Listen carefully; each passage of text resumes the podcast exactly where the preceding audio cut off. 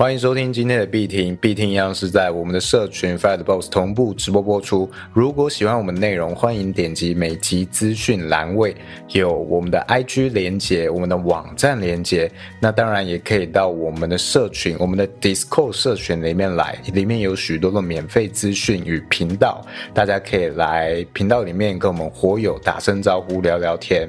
OK，那我是主持人老鼠。我是主持人老干妈。那今天呢，是邀请到我们呃社群里面其中一位火友来跟我们聊聊天啊、聊一聊他自己的现实生活中自己的身份，以及他到了币圈的一些经历。OK，那我们今天这位来宾，请你自我介绍一下，跟他 say 个 hello。Hello，大家好，我是 Steven。Steven，你现在是什么什么职业？哦，我现在现实生活中的话是学生，然后偶尔会接那个币圈的文案来写，然后还有经营一个币圈的自媒体在 Instagram。哎，你现在学生，现在是大几？还是你还是高中生？没有，我现在是大三。哦，大三了。对，你是什么科系啊？跟金融或者资讯有关吗？诶，完全没有。我现在念的科系是通讯工程学系。那通讯工程简单来讲就是电机系，别的学校都是直接就是电机系嘛。但是其实电机系有分组，就是你到可能每个学校不一样，通常大二大三就会开始选组，然后电机就有分固态啊、电子啊、电波、通讯，然后我们就是通讯组，但是直接拉出来一个新的科系这样。通讯组里面再拉出来一个新的科系，电机系的通讯组，然后直接独立出来一个科系。嗯，那所以这个东西会跟币圈有任何的连结性吗？嗯，硬要说连结性的话，其实就是会写写程式而已吧。可能对于合约啊一些的判读比较容易理解，这样。那其实还算是有一点关联性，有一点关联了。就是有派得上用场，对对对。因为你看，像我们现在社群其实有蛮多工程师的，而且他们我觉得蛮有优势的，因为像我们韭菜可能没有办法做出什么自动化的东西，就只能用别人的程式，但是工程师可以自己写。我一直在这方面都是蛮佩服力圈的这些工程师，我觉得他们的优势真的蛮大的。所以你原本是为什么选这个科系？你还你还记得你当初的初衷吗？嗯，OK，呃，其实当初的初衷就是想说要挑一个未来比较有钱的科系而已，未来比较有钱。然后自己就是对数理比较好一点，就选一个不排斥然后有钱的科系这样。因为其实进来读之前，大家应该都不太了解自己要读的科系在干嘛了。其实哎、那那你一开始进去读之前，你的想象是什么？我的想象就是很有钱，学一些电的，然后碰碰那个写程式，然后出去就去台积电赚大钱这样。哎、台积电确实是有机会吧？现在不是很缺人吗？对，其实我们我学校，然后这个科系其实要到一些不错的公司，就不是什么难事啦。就大部分的人毕业就是照着这条路这样走下去。啊，言下之意就是学校还不错的意思。哎、哦我这个学校这个科系哦，工作蛮不错。没有堪堪用而已，堪用而已。但其实我自己蛮清楚，我不喜欢走这条路。哦，是不是你进去之后发现跟你原先的想象有落差？对，其实进来的时候，之前只有想到哦，未来工作好像不错啊，可以赚很多钱。但其实进来之后就会发现，哎，整天在学一些电波啊，处理一些讯号啊、杂讯啊什么的，那其实很无聊。然后未来工程师的工作也是做一些很自私，然后工作环境可能也没有那么好，没有那么自由。对我来说，就是我蛮清楚我不喜欢这样的环境的。哦，所以有很大一部分，也许是听到别人已经踏入社会的学长姐的反馈吗？是这样吗？对，就是嗯，工作环境像现在 YouTube 也可以看到很多台积电跑出来的人啊，都是说他们不喜欢那个环境啊，怎么样怎么样的，其实都可以理解。哦，其实这个这样子还蛮快就理解到这个行业的状况，哎，因为我觉得很多人其实可能读到大四毕业，也还是不清楚自己这个科系的未来。或什么？哎，像干妈，你觉得你当初在读大学的时候，对，会跟你当初选填这个学校很快产生落差吗？就是觉得好像已经看到了未来的，跟当初想象有点破灭的感觉。其实我觉得我们学校蛮聪明的，因为。呃，像我自己是读幼幼儿教育嘛，那我们真的要对幼教有一个具体的一个蓝图的话，其实是要到大二的时候你才会知道，因为大二我们有一个呃现场一个见习啊，还不是实习哦，就是去见习学长姐的实习，有这一个课程。然后当下你才会知道，哦，原来幼儿园是在做这些事情。然后我们做那些观察记录，才知道说，哦，原来幼幼儿园的事情这么的繁琐，这么的多。然后那个时候已经开始班上会有人未来想要做老师，未未来有人不想做老师了。那我自己的话是觉得啦，就是。我还没有了解完，或者是我还没有去真的是熟透这一个领域的话，我会给自己一一个时间，一个 d a y l i g h t 就是如果可能我毕业了一年两年实习后，我可能考一次或考两次，那如果我没考上，或者是我真的没有兴趣，我再转型。那如果我我有幸可以考上，或者是我呃。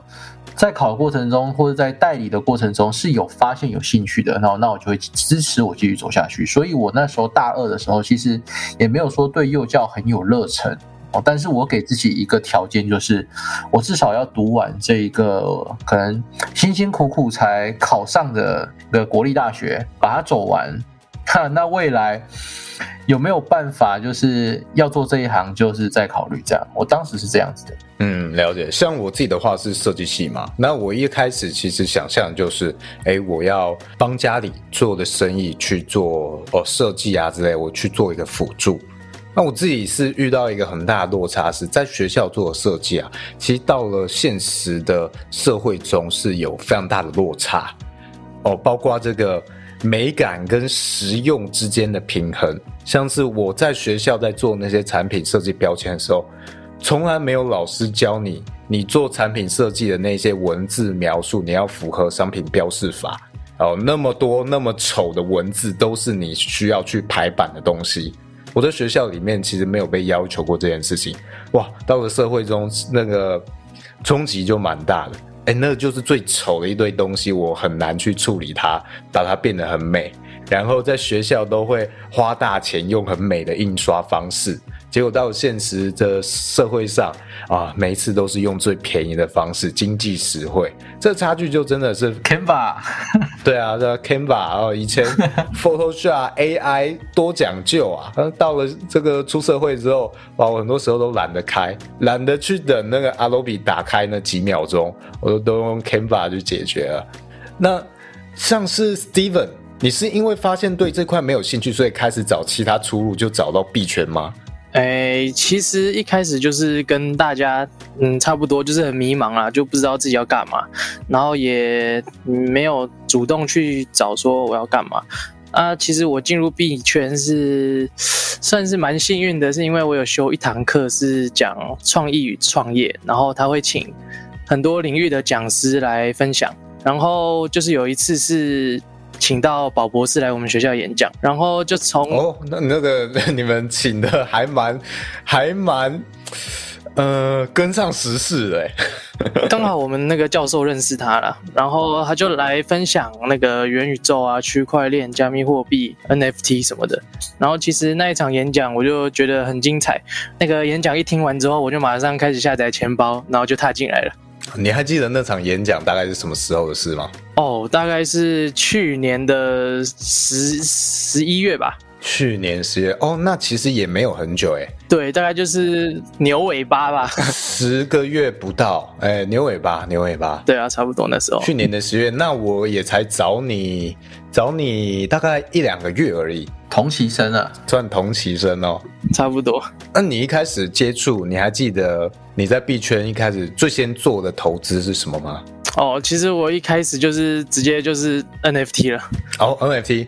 因为那个时候宝宝是讲很多 NFT 啦，我就那时候觉得比较有兴趣，然后但是我就不理解这个东西在干嘛，也不知道这个圈子在干嘛，上网查的资料也很少。那个时候，然后我就因缘际会下看到了那个某个台湾那个项目，我要讲出来吗？台湾项目 D 开头的那个哦哦，OK 啊，可以讲啊，没有什么不能讲的，对不对？哦，好好好，就是刚好那个时候 d a m i Human 在发行，然后讲说新手友善啊，然后会有很多教育资源什么的，然后我想说 OK，这个感觉是一个不错的投资，对，但以那个时候价格来看的话，那一只那个 Mint 一只大概台币大概要一万块吧，对我来说是蛮大的一笔钱，因为就是平常没有什么存钱啦。呃，毕竟大学生你要去命一个一万多块的东西，我觉得可能过年期间红包存下来比较有机会，平常真的有点难呢。对，然后我主要那个时候的想法就是说，我不命他，我不命他，我就顶多把这一万块钱省下来而已。但是如果我命了的话，我可能有机会看到更多这个圈子在干嘛，然后理解区块链啊 NFT 到底是在做什么。所以我是抱持这样的心态，把这一万块花下去。呃，然后我觉得收获确实蛮多的啦。他们一开始进到 Demi，然后有很多一些基础的币圈课程啊，一些操作啊、买币、用钱包什么的，其实这些都让我在新手期间过得蛮顺利的吧。嗯，没错，他在这个华语圈，他算是蛮早做的啊、呃在一开始蛮有声量的一个社群。像我们一开始也会有一些是参照他们的经营方式，像他们设一些 guardians 是他们类似 moderate，呃小组组长啊之类的，嗯，哎，那个其实，在早期他们这样做，算是蛮开创这一类的经营模式的先驱啦。啊，也是给其他很多社群有一个借鉴。那当然，它后续有没有维持什么的，这个就当然每一个社群它都有它自己的困难啦。不过这个地方我有一点看法，就是，呃，我最近看了一篇文章，在讲说我们做行销或是做虚拟商品这些，像课程啊，或者是这些顾问服务，它有一个很好的地方，就是我们要把国外的东西，或者是还国内还没有的东西引流进来，这样子你会成为第一个圈地的人。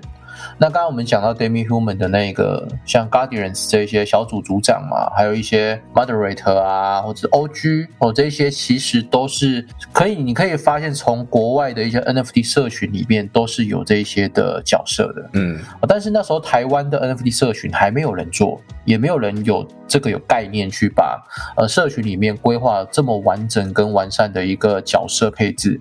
那 Demi Human 那个时候就把这一个系统给引进来了嘛，也也有点像是西方取经啊，就是他去参加国外的像 b o r a p 的社群，那把这一些社群里面的系统架构，我们引流进台湾之后，你就会记得华语圈台湾地区就是 Demi Human 这一个项目。对啊，引流进来的就是等于是抢头香嘛。对，那你很容易会吃到它最早期的红利，但是会遇到另一个状况是，别人看到觉得这个模式很好啊，很容易也会去效仿嘛。那你很快就会遇到很多相同的竞争。那领先者你要怎么样去做出自己的优势，就很看你后续的经营。就好像台积电哦，你的制程哦，三年内的制程什么，你要维持领先优势，各国都在追嘛，你要怎么维持，那就很看你后续的方向啊、哦，怎么样去努力，其实都是一样的道理。哎，那 Steven，你除了一开始这个 Demi Human 之外，你后续你还记得你大概做过哪些吗？呃，就是 Demi 一开始那个买了一张嘛，然后后来最后那一波在卖的时候，我就被 formal，然后又买了一张，然后 口袋就差不多空了，然后就是刚好运气不错，就是卖了几倍这样子，我就是有赚钱。哦，对对对，因为 Demi 那时候算是赚蛮多的，对对对，我在那波也赚不少，我也是命的，呃，我是命二十张，然后普遍都有赚个 OG 三到五倍吧。对我那时候不只是 OG，我有两张很废的那个纸箱卡，对对对对对，卖不掉。我有两个，干妈的卖干妈的卖掉了，哎哎，等一下，我有三个纸箱，那个时候出了一点小 bug 啦，所以我拿到三个。我我那时候是 mint 二十三张，然后拿到三个纸箱。哦，干妈很会去抓那些 bug，然后钻那个 不小心发现的 他们的小漏洞，然后发现之后他就免费命了一张。我记得 Demi 他那一段时间命完之后，他就涨蛮快的，可能刚好也是搭上那个 NFT，可能一月哦，非常热，非常热。刚好在那个时事的趋势上，所以那段时间有卖掉的话，在那个高点附近卖，应该都赚了不少。像我那个时候一张零点零八嘛，我卖出的平均价格是零点二五到零点四五左右。嗯，对，所以我也差不多，我也差不多。我还有一张比较高 rank 的，我记得我卖了一点五，一点五啊，对，就是有暴击啦，抽到抽到很顶的卡。所以我刚刚算了一下，如果以零点三扣掉成本，零点零八加 gas fee，还有十趴的手续费的话，一张应该会赚零点一八以太币左右。然后那时候二十三张我全抛嘛，所以四颗以太币有差不多四点一四颗。所以 Steven，你等于一开始币圈的资金其实是卖掉 Demi Human 赚了过来的，是不是？呃，一开始就是卖 Demi 赚了一点，然后后来还有买鳄鱼。然后算是在蛮高点的时候卖掉，然后鳄鱼那波也赚了，也有赚到。哦，马上进来就吃了两波，大概就是你接你接盘的价格。你很想讲，硬要讲哦。鳄鱼我接在高点啊，那时候真的是超好笑。一月一月最热的点，它涨了十几倍哎。对，一月最热点，那反正那时候我就赚了一些钱嘛，damage 赚麻了，然后就开始乱买。哦，什么觉得不错的？你只要未来会在那个 Sandbox 做三 D 的，我那时候买了一堆，真的，那个时候 Sandbox 直接买炮哦，没一个做成功。所有跟 Sandbox 有关的全部都垃圾，现在都没真的。直接埋到土里啊！像那个羊驼也是啊，那个时候有我有参加一些阿法阿法利克的群，然后有在讲说，呃，羊驼要买，因为那个时候羊驼二 D 它破发，然后破发价格已经腰斩了三分之二了。啊，那时候就有他们的大佬跟我们说要买，呃，那时候我是没有买二 D 啦，因为觉得说，呃，那一阵子。NFT 其实呃还就是差不多都过去了，然后有一些第一浪、第二浪其实已经数完了，那第三浪什么时候来不知道，会不会来你也不知道，所以那个时候就比较保守，没有去 mint，没有去抢购这个破发的羊驼。那后来呢，这个破破发的羊驼涨到一一只。一颗多以太，那时候真的很疯狂。从原本的零点零四吧，我记得是最低价是零点零四左右，比 David Human 还低哦。所以你可以想想，就是台一一只台币五千块的羊驼，后来涨到了一颗以太币，那时候一颗以太币是三千五百块美金左右，所以是十万十万块，所以五千块变十万，所以涨了二十倍。所以那个时候如果有买羊驼在。低点的人在最高点一颗多，你有抛掉一只就是赚九九万五千块啊，超级香。不过这边我要提一下，就是羊驼，我觉得他们的那个 MOD 蛮厉害的，对，就是威力，他是叫威力嘛？对对对，我觉得他算是台湾 MOD 这种大使里面的代表人物。那我们再回到 Steven，Steven，那你卖掉 Demi Human 又赚了一波，鳄鱼又赚了一波。再来嘞，接下来做了什么样的投资？接下来就是其实就陆陆续续的也有那个交易一些 NFT。那个时候那一段期间的 NFT 其实蛮好赚的，对。然后就有赚到一些钱，然后接下来就接着就到熊市了。其实我到熊市才开始比较多在碰加密货币，比较怎样？比较。应该说，我进 Fire 的 Boss 之后，才开始碰加密货币哦，所以之前都只有 NFT 而已，只有 NFT。对，你之前在经过这一些，刚好碰到一月，可能十二月、一月 NFT 的牛市，你有没有突然觉得世界不一样啊？怎么好像钱很好赚？有哎，我直接那个算是很傻眼，然后就想说，哎，这个这个钱。钱也太简单了吧！我那个 丢四千块下去，嘣，直接变四万，人生也太简单了吧！学校好像不用去了。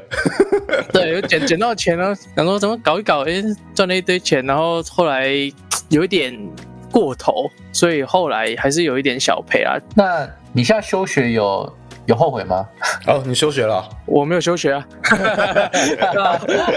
开个玩笑。牛市再久一点就差不多啦。因为熊市啦，熊市就回去学校哦了。，我怕你上头了，就是觉得钱太好赚，然后赶快休学。我觉得其实应该是刚好这个时机点，当头棒喝来一个熊市，其实时机也蛮好的，就没有真的让你赚到太飘，然后才给你教训。嗯，对，其实我觉得这个熊市来的对我来说算是蛮好的一件事情啊，就是可以静下心来学很多。其实我觉得我学到最多东西的时候，就是在熊市的时候。对，因为牛市的时候，其实大家什么东西都乱涨嘛，啊，你也不知道它在涨什么意思，然后就其实学不太到什么东西，你只需要有一点勇气就好了。命下去的勇气。按下去。对对对，那个什么 gas 几千，那个台币几千块 gas 都在烧。你当初还是会做一些功课吧，就是你还是会查一些资料。像我当初买 NFT 也是这样，你当初的你都会怎么看一个 NFT 好不好？哦，其实我主要就是看社群热度啊，然后对我那时候最重的是看社群热度，然后后来就开始看销售速度，然后交易量什么的。我觉得社群热度是最直观的啦，你社群热度高，你东西卖完要涨，其实那个时候超快的。嗯，没错。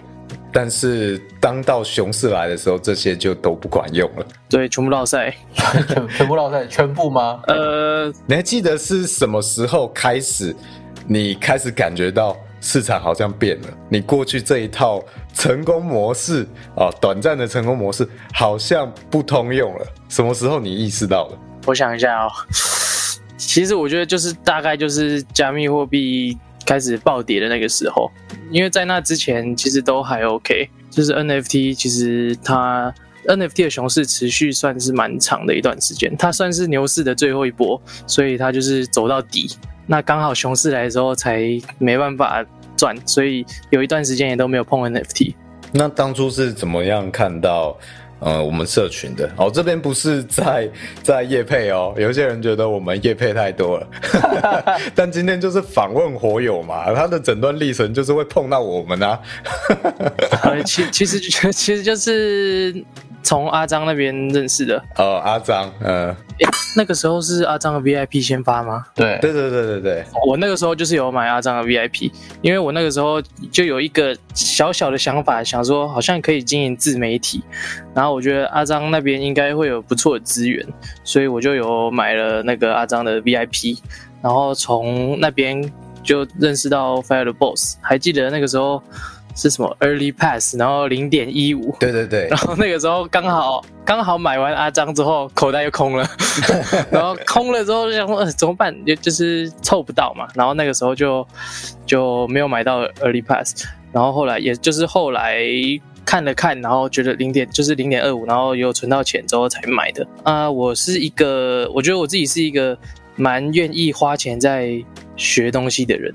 就像当初 Demi 也好啊，我也是为了学 NFT 这个圈子是在干嘛，所以才买。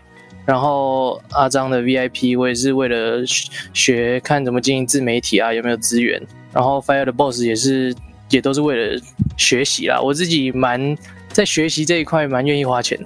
嗯，而且 Steven 我觉得他也算是一个很积极啊，很积极在做输出自己学习到的东西的人，像是他的 IG。他的 IG 经营，如果你是二月开始经营的话，其实现在也成长算蛮快的哦。你的 IG 现在有多少追踪啊？我现在两千三百多吧，我是二月开始吗？我我来看一下我是什么时候开始啊？我快要滑到了。对对对，我是二月的时候。为什么你们有你们有做功课啊？没有，我刚听你讲就知道啦。你那个几月买阿张，大概听就知道啦。对对对，就是就是二月的时候开始，然后到现在差不多半年了吧，半年刚好半年，然后粉丝是两千三百多。啊，你有买过广告吗？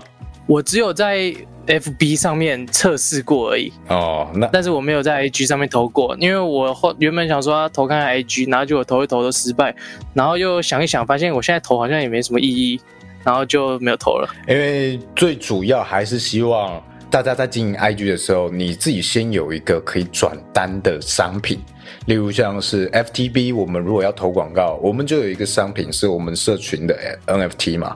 那你如果是网红，你可能有在卖东西、卖产品，那也 OK。或者你是某个专家、某方面的顾问什么的，你广告就是为了打你自己的专业服务。那这种时候，你广告打出去会有部分转成收入收支，所以它可以去抵掉这个开销，甚至可以赚蛮多。那如果你没有这样一个一个商品的话，你直接去打广告，其实是压力蛮大的一件事情。对，就是我觉得没有什么意义了。对啊，这是 IG 经营的一些小技巧，跟大家分享一下。那如果你从从零，然后没有花，几乎没有花什么钱，经营到现在，可能可能啊半年，从零开始到两千三，其实已经是蛮不错的成绩喽。尤其币圈，老实讲，它不算是一个非常大的圈子。呃，我觉得一些蛮大的账号，可能几万追踪就算就算很大了。在币圈这个小圈子里面，所以两千三我觉得也是相当不错的一个成绩。你经营到现在，目前有什么心得吗？哎，我觉得其实我算是蛮幸运的啦，因为其实币圈的自媒体粉丝数要拉起来，其实真的不是特别容易。但是我就是一开始就有比较积极的学吧，然后也有像碰到阿张啊、Fire 的 Boss，让我。其实也多了，应该也有蛮多流量是从那边来的，我觉得。然后就是把自己丢在一个可以持续学习，然后让自己输出的一个环境。那这就是你有办法持续输出，然后把你学到的东西用自己的方式讲出来，然后做出差别的话，我觉得会做的比别人好一点呢。嗯，那你现在现这个可能心态吧？当初跟你学大学在学校里面，你觉得有什么样很大的感受差异吗？在学校，其实我在我自己的学业啊，我从以前到现在都是一个很不喜欢念书的人。就是我其实念书都是逼自己，然后逼不起来，我就直接放生。其实我大学到现在三年了，就是我几乎每次考试都是前几天才准备的那种，我就是。应付型，因为我前面有说到，我未来不想要走这一块，所以其实学业对我来说没有什么成就感，然后也没有什么动力去学。那像相比在币圈啊，在自媒体这一块，就是我有兴趣的，然后我做了，我会有成就感，然后我会比较积极的去学。那这完全是不一样的心态啦，就是虽然这样可能不是很好，在学业方面是完全放生怠惰，然后在自己有兴趣的地方会特别积极。那我觉得其实进自媒体能学到东西也蛮多的，像是写文案啊，学会怎么表达，然后行销啊，商业合作的互动什么的，我觉得都是。学校学不到的啦。嗯，我觉得像刚刚讲的，可能学业这块你有点荒废不太好。但我的看法是另一个，就是你能够找到能让自己有热忱，至少有一块可以冲的地方，其实这样就已经算是，我觉得算是赢过大多数的人了。因为我们自己那块我能够冲，能够把它做好，其实光是这样子，我觉得就已经很不错了。我以前呃有听过一个人资部的主管跟我分享一个故事啊，他说他们公司在面试的时候啊，他们其实比较看重的除了学历之外，重更重要是你的经历，尤其在经历里面，你有没有自己创业过？所以像 Steven 他有自己的自媒体经验，然后币圈的这些相关经验，甚至是未来他可能会有自己的社群。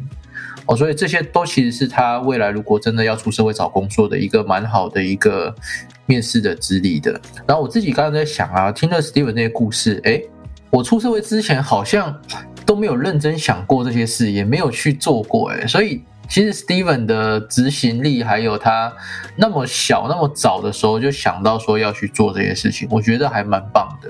我觉得很强哎，我觉得对啊，这个算是非常早就能够发现自己有兴趣、热忱的地方。我觉得大部分大学生可能没有到，像我自己也没有到那么早，去踏入呃，算是投资领域啊，或者远离学校的一些东西的尝试，因为这个等于算是踏出舒适圈了。我觉得是要有一些勇气的啦。哦，我觉得其实大学生啊，就像其实我身边的啊一些朋友什么的，其实很多人也都很迷茫啊，就是不知道自己要干嘛。相信其实很多火友也会有这些经验。但我想说的是，就是假设你是大学生的话，或者是你是已经在就业的人，就是你不要被一些框架限制住，就不要像说，OK，我现在读电机系，我以后就一定要当工程师，我就一定要顺着这个路走。我觉得就是还是要多探索，然后去体验一些事情。因为有一句话我觉得蛮有道理的，就是年轻人最大的风险就是不冒险。所以我觉得要给自己要多给自己学习的机会啊，不要太依赖自己现有的环境，就是在舒适圈，这样你不会有其他的可能性。简单来说是这样。刚刚这段话很像是我们这些主持人三十岁会讲出来的，很不像是你这还是一个大学生讲出来的话。呃，有人说 Steven 的心灵鸡汤，我老了，真的很不错。你大学生能有这个心态，我觉得是蛮成熟的啊。我就是其实我因为迷茫久了，就是多跟自己对话，其实自己会有答案。你只要持续思考，其实很多事情都会有答案。那你说答案的话，那目前你对于未来的想象，这一个规划的答案，你有什么样的变化吗？跟可能刚当初读大学之前相比，呃，当初读大学，就像我前面讲的，就是也是像一般人一样，就觉得顺着这个好科系出去工作就好。但我现在目前主要有两个方向想走了，就是一个是就是我现在的学业嘛，其实我学算是资电相关的学系，然后我对区块链这个技术也是很有兴趣，然后觉得这是一个趋势嘛，所以。其实我在我大三，就是我其实大三就是要做专题，那个大学专题的时候，然后那个时候我就有跟教授提出说，我要做区块链的主题，给自己一个接触跟学习的一个契机吧。反正就是专题有做出来，就是做一个小小 game fire 这样子，然后出去比赛也有也有小名次，然后我就顺着跟教授谈说，我要在我们学校直升，然后。做区块链的研究，然后走五年硕，就是五年毕业那种。啊，这个规划对我来说，就是因为我觉得这个领域算是自学比较重要，然后早一点开始也也蛮重要的，因为现在是在早期嘛，所以我觉得这是一个蛮棒的选择。就是我可能研究所只需要读一年，然后我有我我可以拿到我的学历。然后已经有一些开发经验，然后顺着去做区块链工程师啊，还是这方面的开发，我觉得是我想要尝试的。但我现在对这个圈子的生态也不是很理解，因为还在蛮早期的嘛，有分智能合约啊，还有什么底层协议的研究，我都不是很明确的知道我要做什么，所以我也还在摸索。那这就是其中一条路，那另外一条路就是币圈自媒体。因为其实经营自媒体天花板其实算蛮高的啦，然后我自己做的做这半年也蛮有兴趣的，收获也不少。那如果可以顺着做下去，我也不会排斥当职业这样。哦，等于已经有两呃互相可以当备案这样子。对，然后其实也跟 FTB 之前必听还是课程也有讲到，就其实你有两个专长，其实他们是可以互相配合的。像我这两个专长，其实就配合的算蛮好的。对，像是之前会说，一开始进入币圈，不要直接把现实生活中的金流来源直接去断掉，那个压力会很大。像是如果你一进来，你想要全职就碰到熊市，你可能会会很惨。对，这个其实也是要讲到就是学生的一个好处啦。其实大部分的学生对经济的压力会比较低。所以你这个时候去做一些冒险，还是只需要花时间的事情，是 CP 值很高的。对，而且像是我们可能今天出社会，一开始想要投资币圈，即使是小仓位，可能也是几十万吧。然后哎，一尝到甜头，可能百万下去，结果真正的教训在那之后才开始。那那个有时候就会痛到，可能是你很难承受的，你可能仓位就太大。但是如果你今天是学生的话，哎，老师说，你再怎么重仓全仓下去，搞不好也是你一两个月认真打工之后可以回来的成本。所以学生学这一块，我觉得一样都在学经验，但是其实他要经历的痛处可能没有那么痛。你有你有感受到这一块的差异吗？有啊，其实我觉得。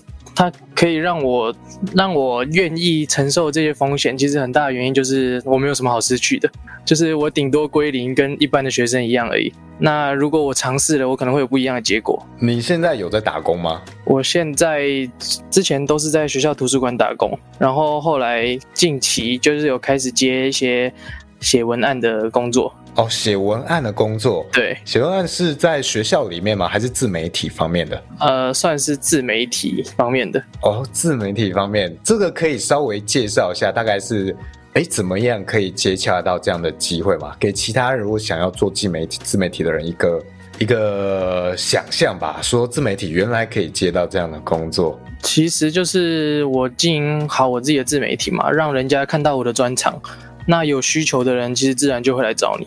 简单来讲是这样。那像这个案子的话，它配合的模式大概是如何？可以介绍吗？可以不用讲到钱，但是他们合作的方式哦，合作的方式就是一篇一篇这样，算算是接案的概念吧，一篇一篇算。哦，那其实也会有点像是写专栏呐之类这种感觉，对不对？对对对，类似。哦，那其实这也是一个蛮不错的机会。而如果你的自媒体可以经营的不错的话，哎。哦，或许这个也可以当成你额外的收入来源。那这个自媒体跟你之前打工相比呢？你会觉得这两个之间比较，你有什么样的心得吗？哦，那差蛮多的。其实光光收入就有差，然后能学到的东西也差很多。其实老实说，我觉得在图书馆，你是一个学生，你在学校图书馆工作，我觉得算是还不错的工作机会。因为呃，我不知道别的学校怎么样了，反正我们学校。我在图书馆工作，像一些书的上架啊什么干嘛的，是可以听耳机的。所以我在那一段时间听了很大量的 podcast 啊，那个期间其实也学到了很多东西，就是币圈啊什么的，会有一个固定的时间，然后保持学习。那这个工作的好处在这里啊，啊，前置就是基本时薪真的很少。那现在写文案的话，就是薪水比较多了嘛，然后可以培养的能力也有差，像是。一些 SEO 啊，然后你文案你写的通不通顺啊，表达好不好啊之类的，学到的东西比较多，然后薪水比较高。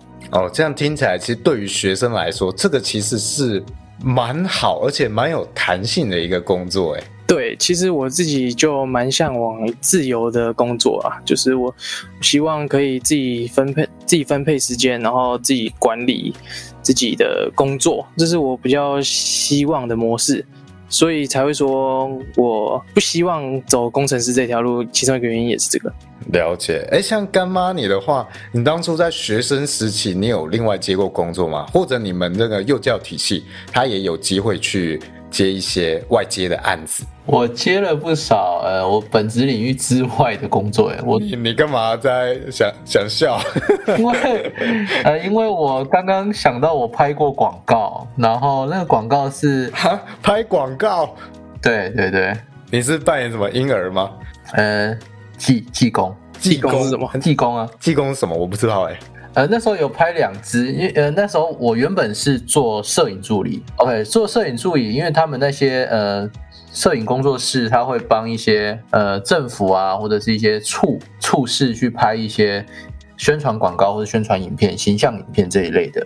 然后那个时候，台东的某一间这种摄影工作室就是要拍。呃，那时候要选举到了嘛，然后要拍那个防风飞沙的。那时候台东很有名的名产风飞沙，那台东就是那时候有做那个防防止风飞沙飞沙走石，然后有去铺那些在河岸边有铺防飞沙的那些工程，然后让那个悬浮威力有下降。于是我就接了这个 case，然后我去拍了这个广告。那广告大概就是我在。台东的那个人工湖、琵琶湖那个地方，然后在那边骑脚踏车，然后遇到好多年不见的朋友，然后他戴着口罩，他问我为什么没戴口罩，这里不是有什么风飞发或者是悬浮微粒 PM 二点五吗？然后我就跟他讲说，现在的政府啊怎样怎样，然后没已经没有风飞沙，这个问题已经解决了。这是第一个广告，下一个广告更有趣了。下一个广告是技职所的，就是更生人出来之后，有些人没有工作嘛，找不到工作，那要去找这些技职训练的。好，然后这个广告就是更生人出狱之后，他找不到工作，他跑去问技工怎么办，他生活过不下去，然后技工就跟他讲说。台东的这个技职训练所最近有开课程，于是这个根生人就去上了课，然后找到工作，过了幸福美满的生活哦，大概是这样。所以我那时候做的这个，我觉得比较有趣的是这个啊。另外，另外就是还有接一些呃音乐教室啊，音乐教室的教学，还有做过饭店的乐团公关这些工作。这个补充一下，因为干妈对于乐器类演奏啊，尤其是可能鼓类的，她蛮有涉略，所以她这方面可以接自己的工作。对对对，就是有培养第二专场吧，或甚至是第三专场哦，也有去社会处教大人讲故事，还有加还有接触，因为我那时候读研究所的时候有接触到研究嘛，然后有做做一些研究计划，然后所以有接触到。所谓所谓的专业社团，专业社团的钱其实真的很好赚。我那时候在社会处教大人讲课的时候，因为讲师的时薪真的很高，然后去参参加专业社团的时薪也非常的高。这两个工作一个月只其实只要工作四个小时，就是我礼拜六的时候去教两堂课，两小时的课。那每个礼拜二或礼拜四要参加一场的专业社团的研讨。呃，两小两小时，所以一个礼拜就这样子是四个小时。像我自己大学的时候是呃，我自己设计系嘛，那我自己尤其擅长可能在摄影方面，我那时候都是当这个奖金猎人，无论是拍照啊、拍照的比赛，或者是影片的比赛，我就去赚这种奖金。所以其实即使你是在一个学生时期，除了这种一般的打工以外，也有蛮多机会等你去发掘，而且甚至在这些机会里面有很多成长的机会哦。所以真的像刚刚 Steven 讲的，可能要多去探索一下，也许你真正某一个未来的出路就藏在你这些的探索里面。那刚刚 Steven 讲到一件事情，其实我蛮有兴趣的，刚刚没有深入去问，我现在来问一下，就是你做了什么样的 GameFi？哦，我做了什么样的 GameFi？就是我们专题其实就是算比较简单啦，就是我们做了一个前端网页，然后可以 mint NFT 嘛，然后我们要做的 GameFi 是赛马，然后我们 mint 出来就是 mint 出各种的马嘛，然后马就可以到我们的网站上面，然后连钱包，然后参加赛马，赢的几率是随机的。赢了之后会有空投代币，这样就是这种简单的小 GameFi 而已。哦，那当初也是有赛马游戏很红，很很类似的这一种。对对对，很像很简单的网页游戏，但是它就是其实类似的一种赌博的形式啊，以这个加密货币区块链的形式呈现。哎，那你们当初怎么没有想说要上链？呃，我们是在测试链上做啊。哦，你没有想要正式发行吗？哦，没有啊，因为我们觉得应该打，应该不太可能打赢那个现在市场上面有的，而且我们也没有什么，没有任何的经费啊，没有办法行销啊，然后我们什么东西上架都要钱啊。哦，对对对，也是，因为就是可赢的可能性，红的可能性太低了，就是那个期望值是很负的。你还未来还会想要再捡回来做吗？我指的是 GameFi 这一块。呃，应该自己做的话比较难啊，因为我们的团队其实就是一一堆理工男，我们那个马甚至是自己画的，马自己画，然后用那个主图程式组一组的，那个怎么看都不可能通，所以要专业一点的团队。然后如果我有那个专长，可以去写合约啊、写游戏什么的话，我是不排斥啊。好，这个蛮有趣的，期许你未来有一天可以。大家一起合作，对，就是一个那个，就是在专题上面就是一个小尝试吧，就是跟他们讲说，OK，我知道智能合约怎么写，怎么做 NFT，怎么铸造，然后怎么跟前端互动，就是一这些展示而已。了解。那我们节目差不多到了尾声了。到现在，呃，这个尾段想要问一下 Steven，以你自己的这个身份以及你现在目前的经历，如果你回去给你当初，啊，可能读大学的那个自己，大学刚进来的那个自己，给他一些建议的话，你会怎么样去建议他？嗯，我会建议他就是早一点开始探索吧。就是我觉得我前面两三年的时间算是蛮浪费的，就是什么事都没有做，然后就是摆烂，然后想说我就这样念一念，有毕业有工作就好了，比较没有积极的去探索了。然后我会希望刚进大学的自己。可以不要被那个框架限制住，然后去探索更多未知的东西吧，然后这样才有更多可能性。嗯，但是如果你的目的很明确，你喜欢工程师这样子这条稳定的路的话，那其实需要更努力的去把你的学业照顾好，因为其实在这个行业里面啊，你的学历只能帮助你的第一步而已。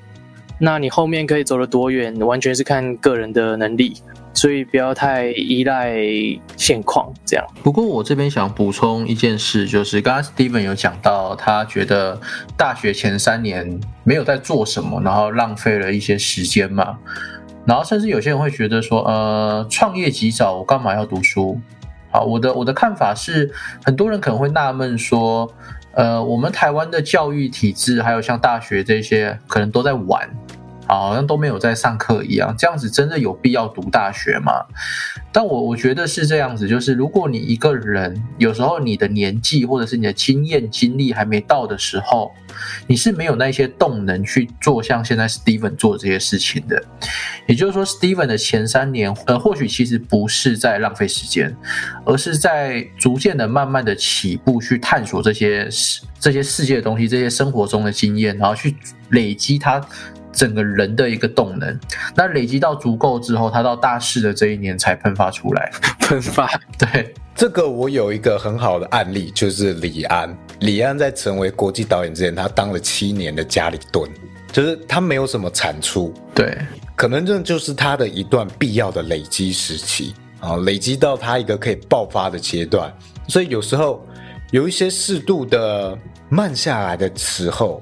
啊，或许也是一种必要，只是不要把这个变成你自己的借口哦，自己耍废，然后就说李安也在家待待了七年呐，然后开始把这些当成挡箭牌，然后不是这样子。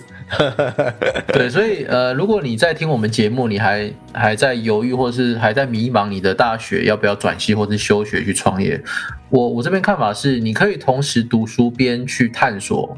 打工探索、累积经验都可以。就是你读大学这件事情，除了本职专业领域的知识之外，我觉得更重要的是，在这个求学过程中，你学习去跟人家合作，学习去解决你在学业上遇到的问题，去建立你解决问题的 SOP。那这一些东西累积成你个人的动能之后，你未来在创业也好，或者在当人家的员工也好，你会有比较多的能力，知道说要怎么应对这些不同的情况。嗯，对，而且你也可以用另外一个角度去看，你不一定今天去学大学，你就是为了要大学给你铺向一条通往社会的工作道路啊，不一定要这样。你可以把大学当成是一种获取资源的地方，或获取是人脉的地方哦。你今天也许不喜欢你自己的科系，诶，但也许这个科系未来到了社会上的人会是你需要的人脉。那你读这个大学也会有另外一种意义啊！你跟他们去建好交情，好，也许你在其他地方探索，有了其他的技能，跟这些你原本的大学同学结合在一起之后，反而变成更强大的另外一种力量，这也是一种很不错的方式，不是吗？所以它是非常变通的，不用只用死板的，好像只有一条路的方式啊，非常多种可能可以去尝试。好，那这一集大概就是这样哦。如果喜欢我们的内容，欢迎到下方的这个评论留言告诉我们。那我是主持人老鼠，我我是主持人干妈。那我们就下集见喽。今天谢谢 Steven，呃，谢谢大家，拜拜，拜拜，拜拜。